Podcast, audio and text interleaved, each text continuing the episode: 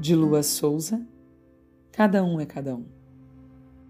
Cada um é cada um. Eu mesma vivo criando neologismos. Tem gente que vive exclamando gratidão e às vezes nem é de coração.